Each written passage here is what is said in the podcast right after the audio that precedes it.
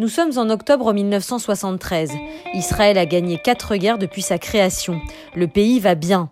Mais en cette veille de la fête de Kippour, tout va basculer. Et Israël va connaître l'un des événements nationaux les plus traumatisants de son histoire.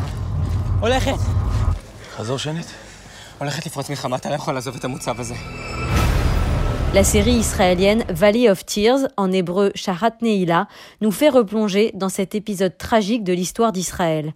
Une guerre certes gagnée, mais à un prix très fort.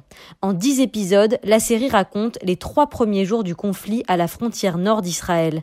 La Syrie s'apprête à envoyer 1600 chars sur Israël, qui n'en possède que 177. En ce jour de Kippour, où les soldats stationnés à la frontière ont hâte de rentrer chez eux pour se recueillir et commencer à jeûner, les ennemis arabes ont décidé de venger le déshonneur infligé par Israël à leurs armées sept ans auparavant, lors de la guerre des six jours.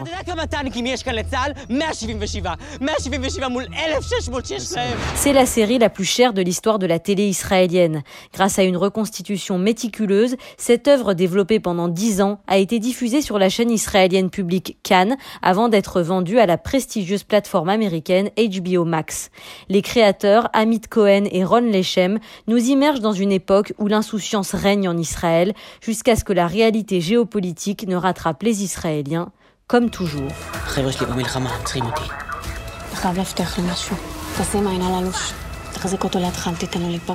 La série suit plusieurs personnages. Un jeune soldat autiste Asperger qui avait vu le conflit arriver mais que personne n'avait cru.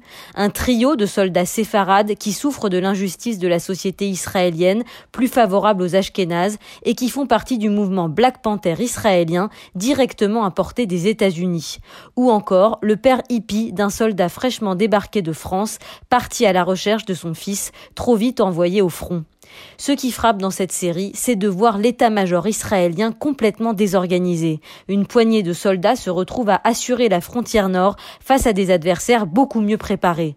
À l'arrière, le mot d'ordre de Moshe Dayan et Golda Meir est simplement de tenir coûte que coûte.